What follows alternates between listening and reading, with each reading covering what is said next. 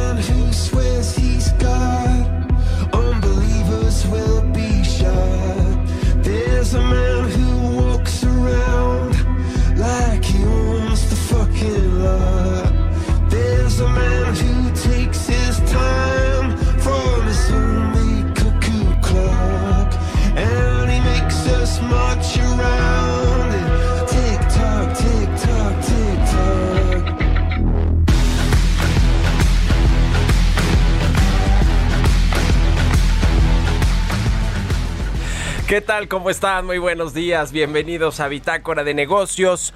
Yo soy Mario Maldonado. Me da mucho gusto saludarlos en este jueves 21 de octubre del 2021. Son las 6 de la mañana con 5 minutos. Estamos transmitiendo en vivo desde la cabina de El Heraldo Radio en Insurgente Sur, aquí en la Ciudad de México. Y le mandamos un saludo a todos los que despiertan temprano, madrugan con nosotros aquí en Bitácora de Negocios y nos escuchan por la 98.5 de FM en el Valle de México en Monterrey, Nuevo León por la 99.7 de FM y en Guadalajara, Jalisco por la 100.3 de FM. También nos escuchamos en el resto del país a través de las estaciones hermanas del Heraldo Radio. En el sur de los Estados Unidos nos vemos en el streaming que está en la página heraldodemexico.com.mx y en las eh, redes sociales de Now Media. También ahí está el video de lo que sucede aquí en la cabina de El Heraldo Radio. Comenzamos este jueves, jueves ya casi viernes, con sabor a viernes, ¿no? Con una canción de Coldplay. Toda esta semana hemos estado escuchando a esta banda inglesa de rock pop y, canciones de su nuevo álbum Music of the Spears, que se pues se estrenó recientemente y de paso anunciaron una gira. Los de Coldplay van a regresar a México el próximo año, a Monterrey, a Guadalajara, a la Ciudad de México. Y esta canción se llama People of the Pride de Coldplay y está, le decía, incluida en este nuevo álbum de la banda inglesa de pop rock que se llama Music of the Spheres. Bueno, vamos a entrarle a la información, mucho que platicar en los temas económicos, financieros y de negocios. Vamos a hablar con Roberto Aguilar, lo más importante de los mercados. Las bolsas pausan alzas, crece el temor de incumplimiento de la China Evergrande. PayPal va tras Pinterest, pagaría hasta 45 mil millones de dólares para hacerse de esta red, red social. Y la inflación en México sigue por arriba de 6%, crece la presión por los energéticos. Vamos a entrarle a esos temas con Roberto Aguilar, vamos a platicar también con Gerardo Flores, como todos los jueves, sobre el quién es quién de las mentiras. Este ejercicio terrible que decidieron instaurar allí en Palacio Nacional. Jesús Ramírez, el propio presidente del observador, porque nada pasa, nada sale en la conferencia matutina sin que el presidente lo sepa y lo quiera.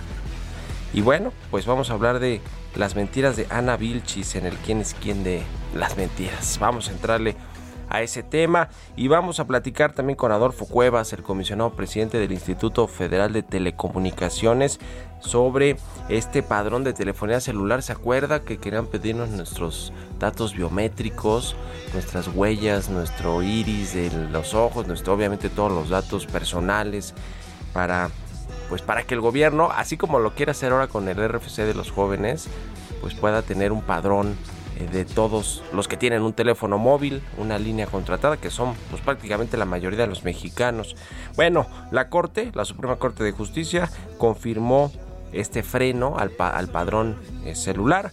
Eh, el IFT, el propio regulador, dijo que además de que no tenía recursos para levantar y, gestionar toda esta cantidad de datos enorme, pues que no, no lo veía bien y se amparó y así se ampararon pues muchos otros eh, particulares y en fin, pues la Corte ya le dio la razón al IFT. Vamos a platicar de eso con Adolfo Cuevas y algunos otros temas ahí en materia de telecomunicaciones y vamos a platicar también con eh, Pamela Díaz, economista para México de BNP Paribas sobre la inflación en México. Precisamente vamos a analizar eh, lo que sucede con la estabilidad de los precios en México, el aumento generalizado de los precios de bienes y servicios.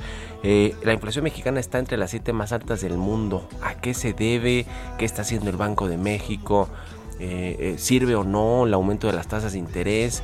Eh, etcétera. Muchas cosas que platicar sobre esto, sobre este tema de la inflación, que vaya que eso sí nos afecta a todos y le preocupa políticamente al presidente López Obrador. Vamos a entrar a estos temas eh, aquí en Bitácora de Negocios, también la, eh, la miscelánea fiscal que ayer pasó ya finalmente en lo general y en lo particular en la Cámara de Diputados. Le vamos a entrar, así que quédense con nosotros aquí en Bitácora de Negocios, se va a poner bueno y ya es jueves por fin jueves. Vamos con el resumen de las noticias más importantes para comenzar este día con Jesús Espinosa.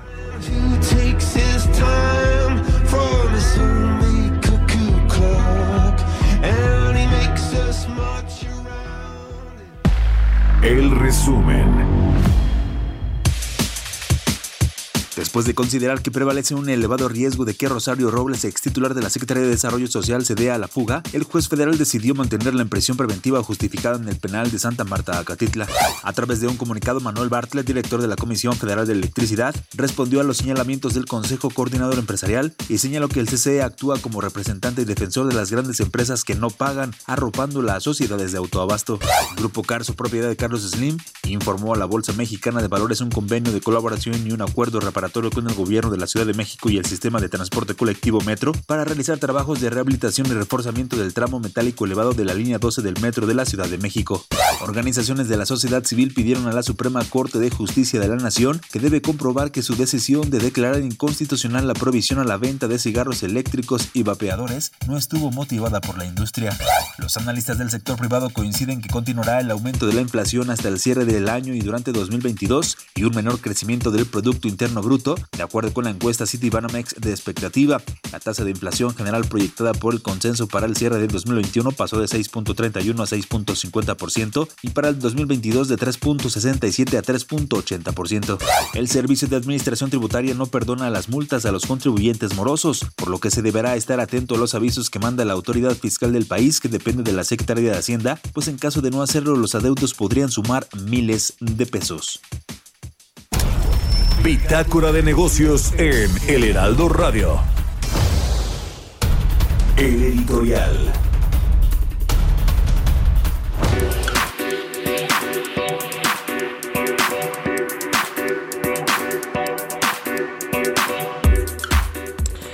Bueno, pues ayer se quedó finalmente en la cárcel Rosario Robles, la exsecretaria de Enrique Peña Nieto, ex amiga además y cercana de Andrés Manuel López Obrador, allá en los tiempos del PRD.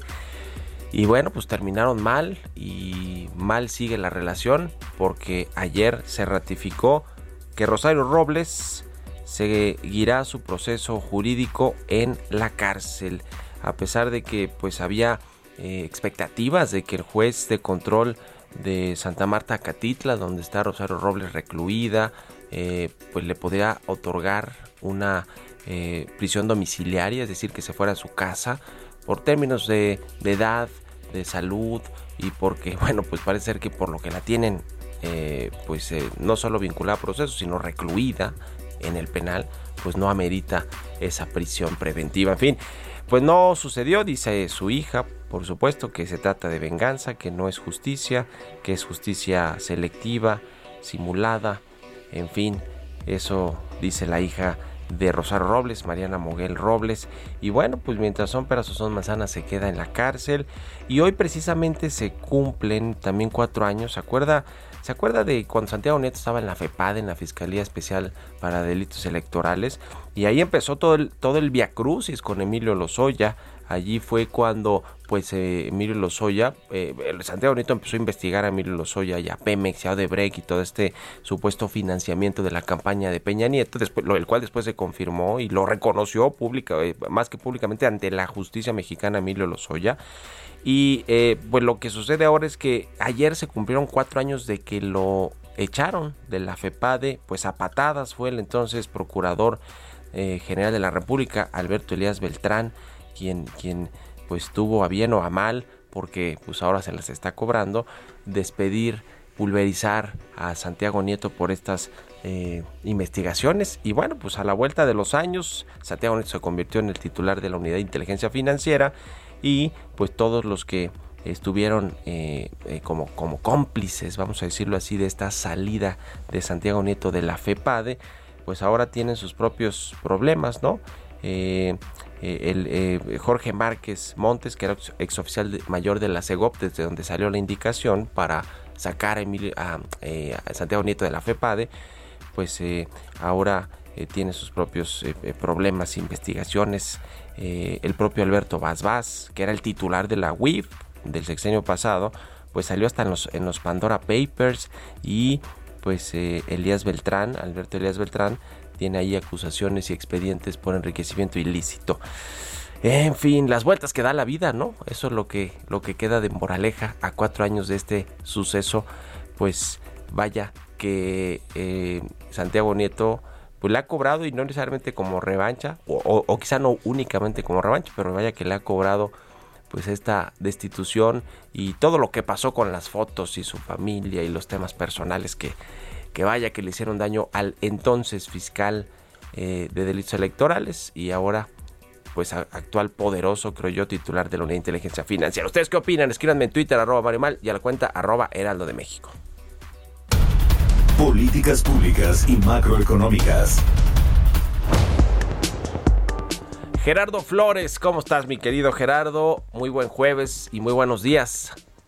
Hola Mario, muy buenos días. Un saludo para ti, todos los que nos escuchan. Oye, pues vamos a entrarle rápido al tema de el quién es quién en las mentiras, este ejercicio de los eh, de, los miércoles, ¿no? Ahí en Palacio Nacional para detectar, según ellos, quién en los medios de comunicación pues todo está tratando la información correctamente o, a medias o con medias verdades. ¿Cómo ves este asunto de la señorita Ana Vilchis, que es la encargada, la vocera, la, la enviada de Jesús Ramírez para que pues eh, balconé, vamos a decirlo así, entre comillas, a los medios. Sí, me había llamado la atención la forma en la que tratan algunos temas ahí, eh, pero ayer, este, de plano me, me, dejaron muy sorprendido porque según trató ella de manejar, este, una, el, el tratamiento que le han dado los medios al a, la discusión de la miscelánea fiscal, particularmente por lo que hace al, al tema de la incorporación de los jóvenes de 18 años al registro federal de contribuyentes, un tema que causó mucho, pues mucho debate. Este, y ella se quejaba de que los medios lo estaban este, tratando pues de manera equivocada, este, por, primero dijo, y, y por eso quería abordar el tema contigo, este, porque eh, cuando presenta el tema dice, da por hecho que, que la miscelánea fiscal eh, ya fue aprobada por la Cámara de Diputados, ¿no? Eso lo dijo ayer, cuando pues apenas la aprobaron anoche. Entonces me, llamó mucho la atención que para supuestamente de tratar de vestir o de describir como falsa una, una noticia, pues cayó en falsedades también. Que no, ha sucedido, que este, son futuristas ahí en la 4T y en la en la vocería o en, en, la dirección de comunicación de la presidencia. No, vamos a escuchar, si quiere, rápidamente lo que dijo exacto con los parados, porque si no, capaz que salimos el próximo miércoles, Gerardo. ¿eh? vamos a escuchar lo que dijo Ana Vilchis ayer en la conferencia matutina. Difunden información falsa sobre supuesto terrorismo fiscal contra jóvenes mayores de 18 años. Diversos medios publicaron notas amarillistas sobre la miscelánea fiscal para 2022, aprobada por la Cámara de Diputados, diciendo que implica terrorismo fiscal contra los jóvenes. Eso no es verdad. El Código Fiscal actual ya señala que las personas mayores de 18 años deberán inscribirse en el Registro Federal de Contribuyentes ante el Servicio de Administración Tributaria. Quienes no trabajan no adquieren la obligación de presentar las declaraciones o pagar contribuciones. Y justo lo que se agregó en el artículo 27 del Código fue que tampoco les serán aplicables sanciones si los jóvenes no se registran. No habrá multas ni sanciones, como se dijo. La medida se propuso debido a que los ciudadanos mayores de edad requieren contar con la clave de RFC para realizar diversos trámites y para evitar el robo de identidad, ya que hay empresas factureras o fantasmas que utilizan el RFC de las personas ajenas, sobre todo de jóvenes, para simular y hacer fraudes. Bueno, pues ahí está textual lo que dijo mi querido Gerardo ayer Ana Vilchis, eh, pues muy futurista, sabía lo que iba a pasar, ¿no? En, la discusión legislativa. Empieza diciendo que ya fue aprobada y luego ah, en la última parte habla del cambio que ya se hizo, ¿no? O sea, según ella ya se hizo y ese cambio apenas se discutió anoche en la Cámara de Diputados. Entonces, muy adelantados, o sea, eso los, los este, exhibe un poco, yo creo que también en esa en, en ese desplante de que pues saben que lo que se manda al Congreso se va a aprobar tal cual. Primero, me parece que por ahí pudiera haber una, este, se, se, fueron este, en banda con eso.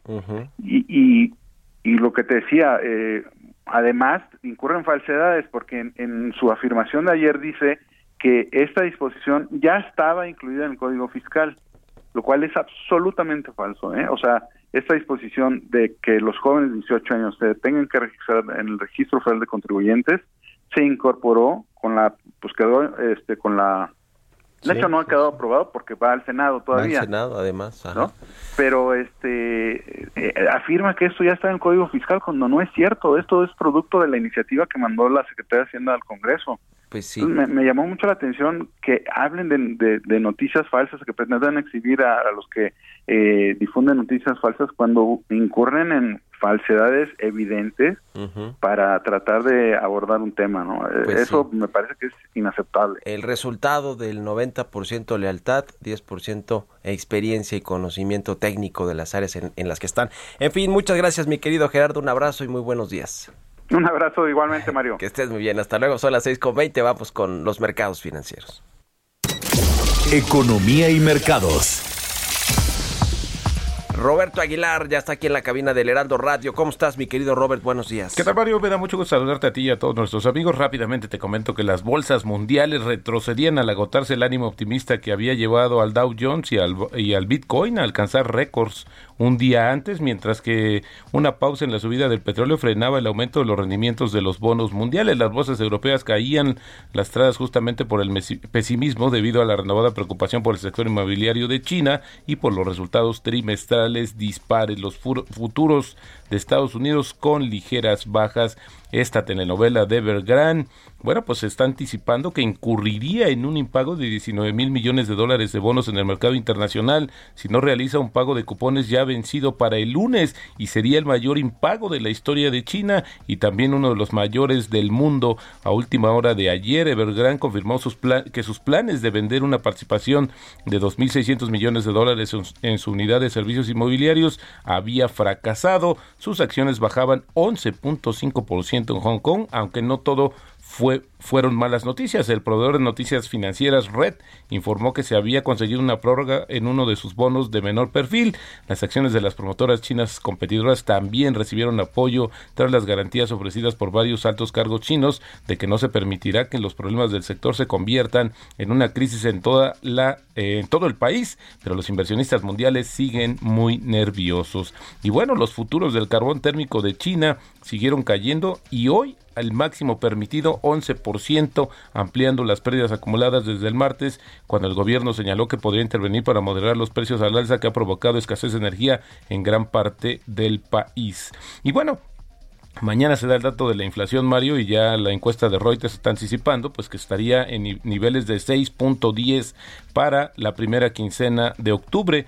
Esto comparado con la segunda mitad de septiembre, que fue de, de 6.13%, su registro más alto desde diciembre de 2017. El precio del gas y también justamente eh, el cambio de las eh, de los subsidios de tarifas eléctricas el causante de esta situación. Y rápidamente también te comento que PayPal ofreció comprar a Pinterest por 45 mil millones de dólares una combinación que podría presagiar más vínculos entre la tecnología financiera y también las redes sociales. Y bueno, el tipo de cambio, Mario, cotizando en 2025, ya tenemos una depreciación anual de 1.9%. La frase del día de hoy, la verdadera clave para ganar dinero en el mercado de valores es no asustarse de ello.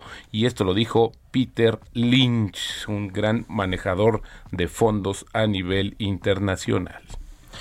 Pues ahí está, mi querido Robert. ¿Cómo, ¿Cómo ves lo de la miscelánea fiscal? Finalmente, pues ya lo aprobaron en diputados. Yo no creo que la vayan a cambiar en, en la Cámara de Senadores porque pues los diputados son los que traen la ley de ingresos y el tema de miscelánea fiscal, ¿no? Eh, los en fin, eh, los diputados traen el presupuesto más bien. ¿Tendrán que hacer algo los senadores o no? Pues yo diría que tienen un margen muy acotado.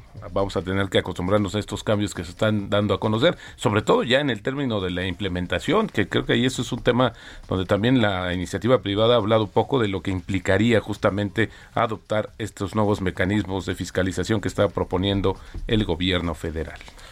El RFC a los mayores de edad, la, el registro federal de contribuyentes, ¿lo ves bien o no? Fíjate que se ha intentado durante mucho tiempo, ¿no? Hacer un registro previo de la población, etcétera, y yo creo que esta parte fiscal a todos nos asusta. Este es, esa es la realidad, no estamos tan acostumbrados a que el RFC ya implica también un pago de impuestos. Esto no es como muy sano, diría yo, desde la perspectiva generalizada de la población. Bueno, gracias Robert.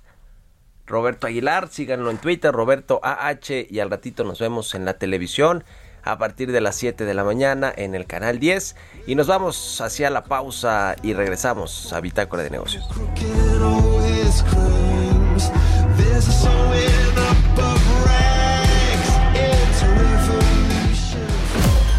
Continuamos en un momento con la información más relevante del mundo financiero en Bitácora de Negocios con Mario Maldonado. Regresamos. Estamos de vuelta en Bitácora de Negocios con Mario Maldonado.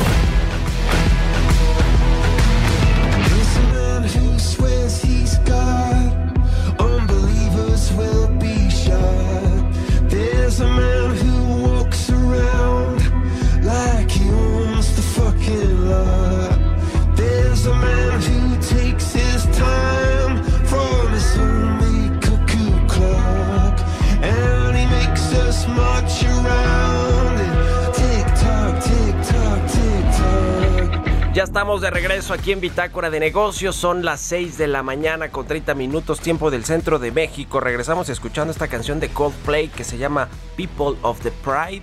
Estamos escuchando a esta banda británica de rock pop esta semana porque van a regresar a México el próximo año, a Guadalajara, Monterrey, a la Ciudad de México y van a regresar con nueva música de este álbum que se llama Music of the Spears de Coldplay, esta canción People of the Pride. Con esto nos vamos al segundo resumen de noticias con Jesús Espinosa en Bitácora de Negocios.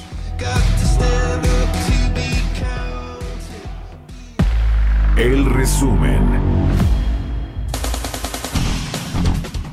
El titular de la Procuraduría Federal del Consumidor, Ricardo Sheffield, invitó a pequeños y medianos proveedores a ofrecer en la próxima edición del programa de ofertas El Buen Fin un comercio claro y sin engaños. Interjet, la aerolínea que dejó de volar desde diciembre de 2020, tendrá que enfrentar una acción colectiva que está orquestando la Procuraduría Federal del Consumidor por incumplimientos de parte de la empresa, por lo que emitió una serie de pasos para que las personas puedan unirse. De acuerdo con datos de consultorías, la industria de smartphones es otra de las víctimas de la crisis en la de semiconductores a nivel global, pues en México las ventas cayeron 25%, lo que representó una pérdida de 1.984 millones de dólares. Al cierre del tercer trimestre del año, las ventas netas de Gruma crecieron 2% respecto al mismo periodo de 2020, para ubicarse en los 23.903 millones de pesos, excluyendo el efecto cambiario, las ventas netas de Gruma habrían crecido 9%. Con la intención de reforzar la educación vial en el país, las principales asociaciones del transporte de carga en México lanzaron una plataforma para impulsar la seguridad en las carreteras. Entrevista.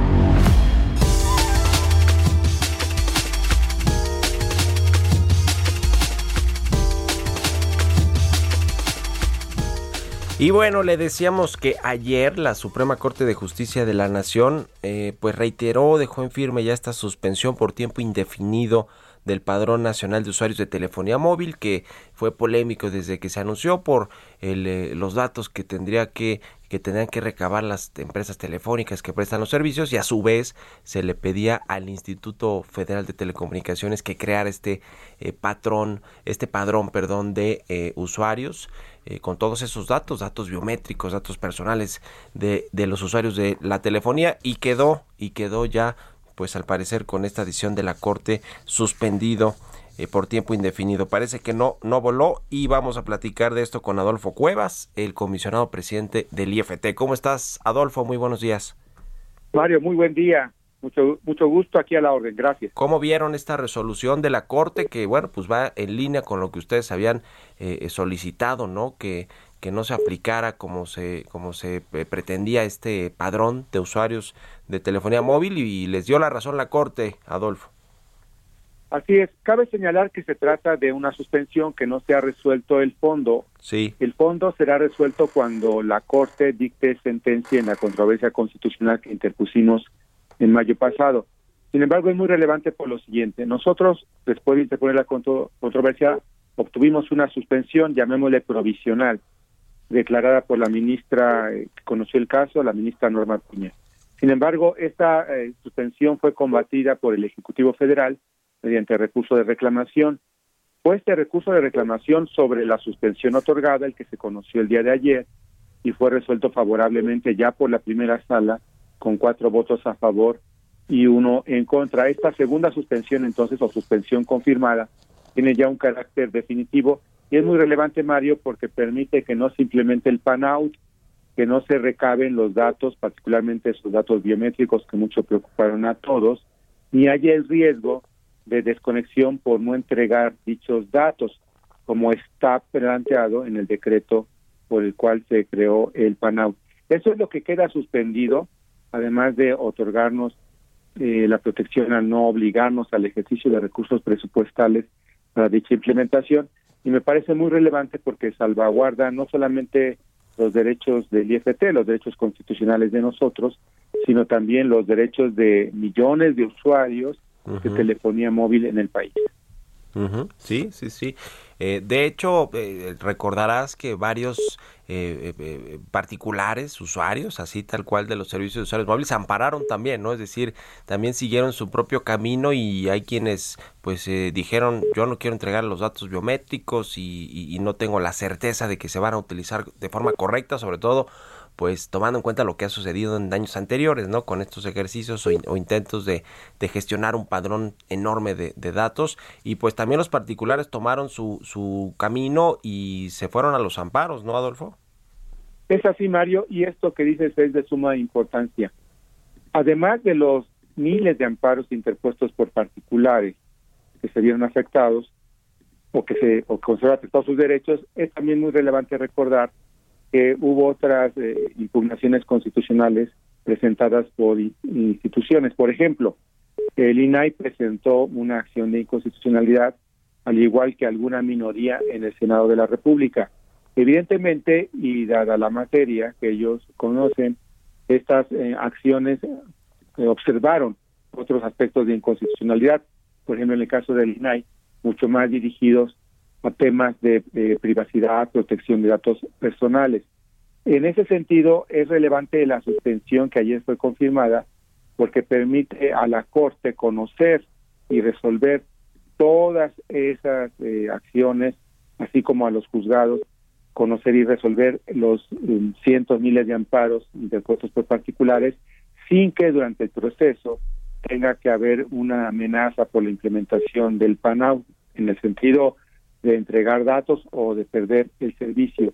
Entonces me parece que aquí hay una eh, coparticipación relevante de instituciones públicas que desde, desde diversos ángulos atacan la inconstitucionalidad del PANAU y podemos estar confiados de que no habrá afectación alguna hasta en tanto se resuelvan de fondo dichos recursos judiciales.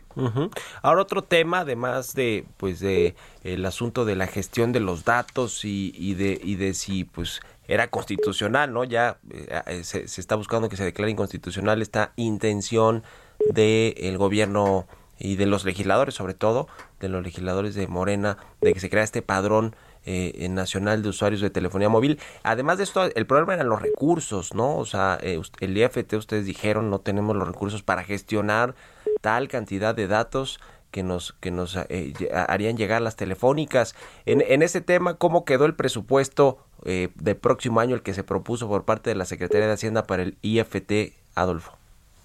Precisamente por la primera suspensión concedida, nosotros no estábamos obligados a solicitar recursos, porque la eh, suspensión fue construida de manera amplia por la ministra Norma Piña para que no se llevara a cabo ninguna acción tendente a la implementación, una de las cuales habría sido la solicitud de recursos al Congreso. Por tanto, con la suspensión no los pedimos y el Congreso, por la suspensión misma existente, tampoco podría otorgarlos por voluntad propia, ya que la suspensión obliga a no llevar a cabo ninguna acción en relación con el PANAU. En este sentido, te digo que no hay eh, recursos ni solicitados ni podrían ser otorgados y por tanto no podría tratarse el tema presupuestal que, como bien decías, hemos señalado es del orden de cientos de millones de pesos, lo que requeriría la construcción del PANAU. No podrá tocarse ese tema presupuestal hasta en tanto se resuelva el fondo con motivo de esta controversia y de las acciones de inconstitucionalidad y juicios de amparo que conocerá el Poder Judicial. Esa es la situación en el tema, Mario. En otro asunto, Adolfo, quiero preguntarte sobre una información reciente que me parece que comentaste en un congreso, en el Congreso Latinoamericano de Transformación Digital, y tiene que ver con el espectro, que ha sido el espectro radioeléctrico en México, que, bueno, pues ha sido en ta- un tanto polémico de debate el costo que que tiene en México y que gestiona los recursos de la Secretaría de Hacienda. ¿Qué hay en ese debate? ¿Qué novedades hay más allá de pues, las licitaciones que ustedes tienen todavía en puerta o las que no se pudieron lograr en, en, en- eh, meses pasados? Eh, ¿Cómo está ese debate del espectro radioelectro en México y el costo para los operadores? Bien, el Congreso, la Secretaría de Hacienda eh, sigue proponiendo al Congreso y el Congreso sigue adoptando una tasación del espectro radioeléctrico en la Ley Federal de Derechos, los pagos anuales por el uso del espectro, que de manera inercial, con base en los valores que se habían venido fijando, digamos, al menos durante más de una década. Eh, ¿Cuál es la problemática? Esos valores actualmente ya se sitúan por encima, eh, son los más caros de América Latina y se sitúan por encima de la eh, mediana internacional, tomando incluso a países con más alto nivel de desarrollo. Eso está limitando la posibilidad de desarrollo del sector telecomunicaciones y, por tanto, del país, ya que el sector es clave, como lo hemos confirmado todos, por ejemplo, con la pandemia. Al no tomar espectro las empresas o estarlo devolviendo, como fue el caso de la empresa telefónica, Sí. eh, con esa compañía, este Movistar. Eh, lo que sucede es que estamos teniendo o tendremos en el corto plazo servicios de menor calidad y de menor diversidad. Y esto es grave porque limita las posibilidades de uso de esta tecnología en comparación con otros países. No solamente para el tema esencial de la comunicación, eh, sino para todo lo demás que conocimos en la pandemia. Eh, las telecomunicaciones como factor eh, de la economía, de, la marcha de negocios, también los temas educativos y otros. Por eso es muy relevante que el espectro sea retrasado de conformidad con la práctica internacional para no que no se vuelva un lastre en el desarrollo nacional. En la última licitación que tuvimos, que concluyó hace un par de semanas, solamente pudieron asignarse los bloques de las regiones eh, más eh, relevantes del país, las ciudades más grandes, Ciudad de México, Monterrey, Guadalajara, y el resto no fue asignado. Esto implica que en esas áreas, la mayor parte del país, no eh, hubo interés porque no resultaba rentable para las empresas. Son ya varias las señales preocupantes. El año pasado lo hicimos saber en un análisis detallado al Congreso. Este año nos proponemos los comisionados dirigirnos nuevamente al Congreso y subrayar de nueva cuenta esta problemática. No es un tema de nosotros, no es un tema de protección a las empresas, eso sería una forma muy limitada de observarlo. Es un tema de protección, primero, al desarrollo nacional y con esto a los intereses de todos los usuarios y consumidores del país que nos veremos afectados en el muy corto plazo al tener menos empresas, al tener menos servicios, al tener servicios de menor calidad.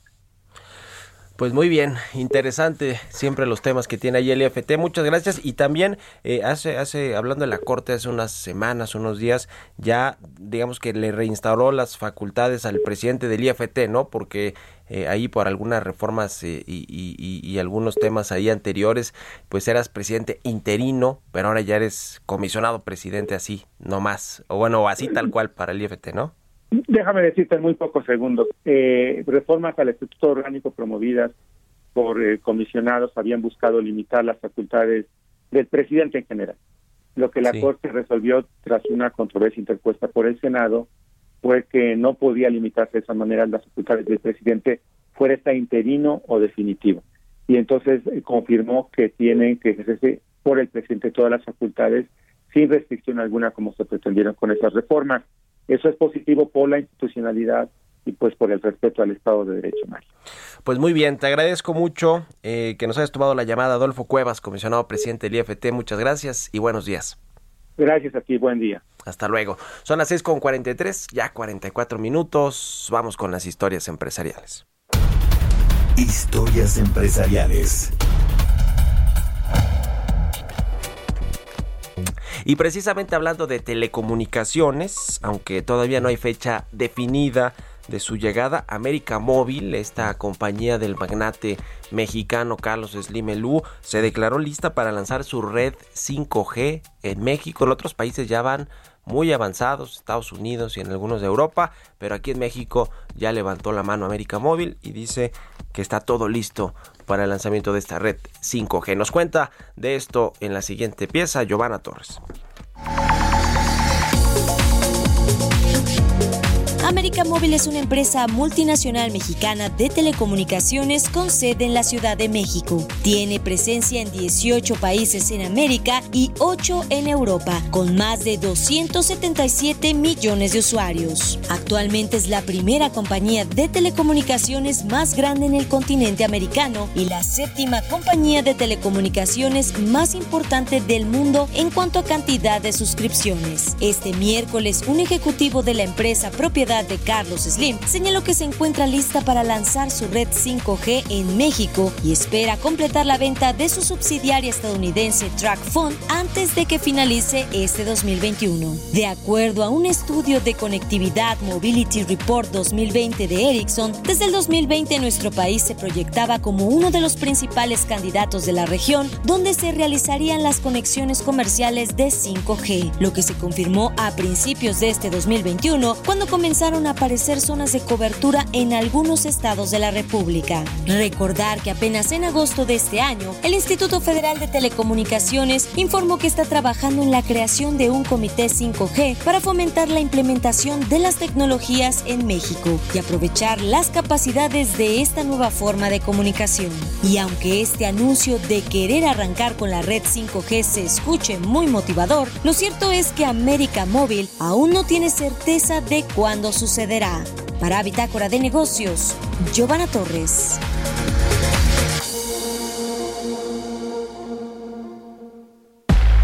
Entrevista.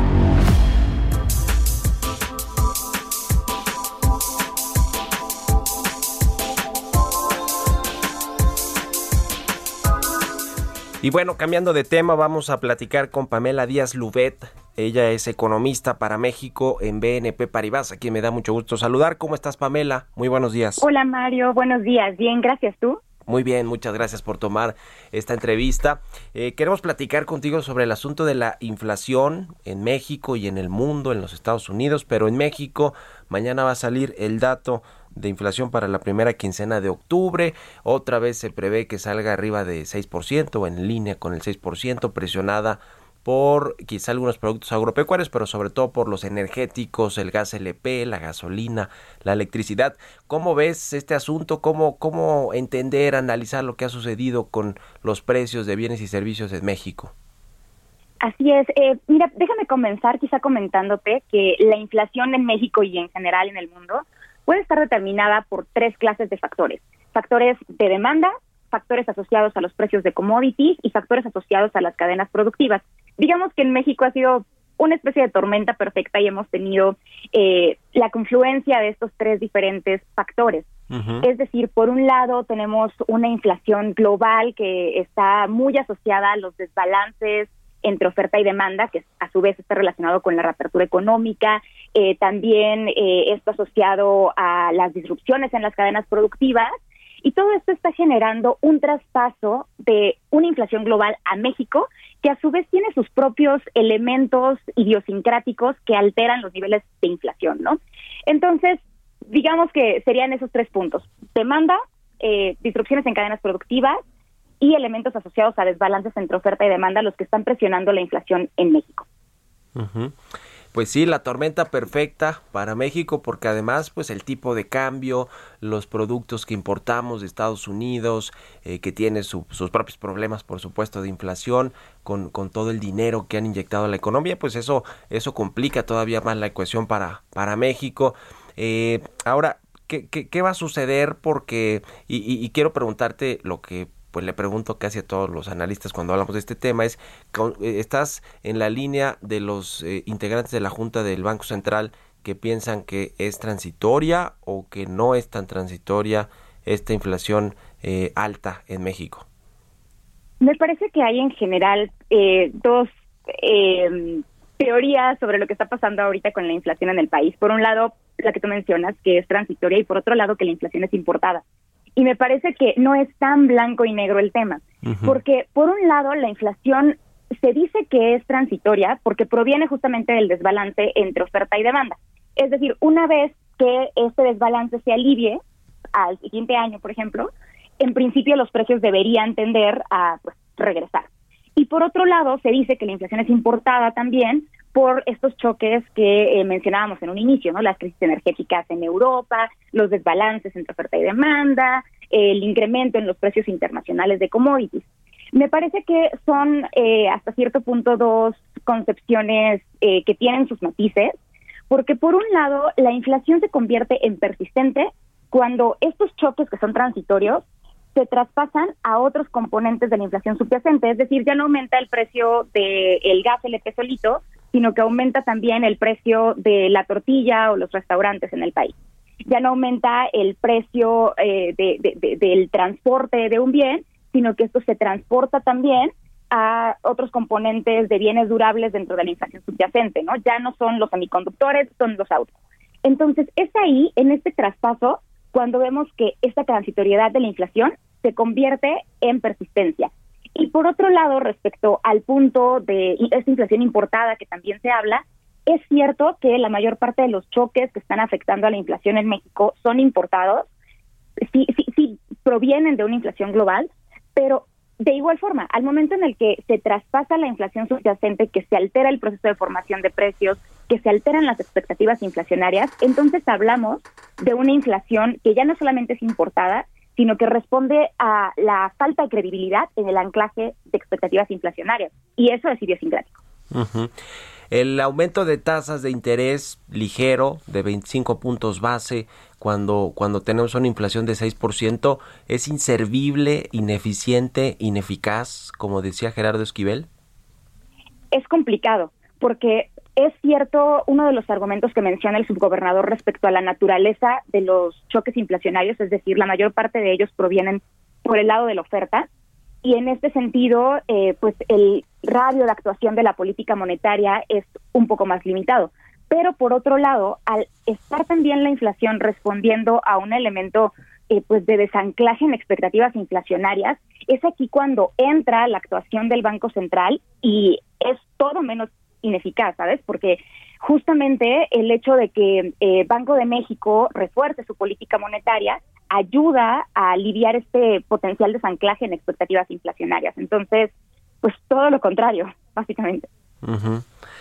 Eh, ¿Crees que van a aumentar las tasas de interés hasta qué punto o cuál es la expectativa que tienen en, en BNP Paribas para que comience a bajar de nueva cuenta? Sí, la expectativa es que Banco de México continúe con su ciclo de incremento en tasas hasta llegar a 6% en el segundo trimestre de 2022. Preveemos que van a ser incrementos graduales, es decir, de 25 puntos base, por diversas razones. La principal de ellas está asociada justamente a esta divergencia que vemos en, la Junta de Gobierno de Banco de México, pero también a que no debemos olvidar que estamos en un proceso de recuperación económica.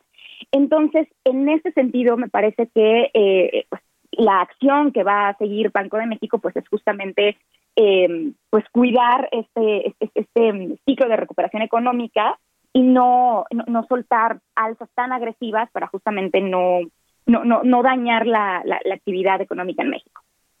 Esta inflación, inflación de 6% de México, según un eh, eh, análisis de The Economist en 42 países emergentes, pues es la séptima más alta de los países emergentes, eh, digamos que por, por apenas por debajo de Egipto, Rusia, Pakistán, Brasil, Turquía. Bueno, de Turquía no, porque casi es de 20%, ni de Argentina, que es de 51%, pero, pero pues sí, es, eh, eh, digamos que sí está alta cuando México, pues estamos acostumbrados a no tener problemas inflacionarios, por lo menos que nos, que nos hagan pensar cómo, cómo le, ajustamos al tema de la política monetaria, digamos, de forma eh, de emergencia, ¿no?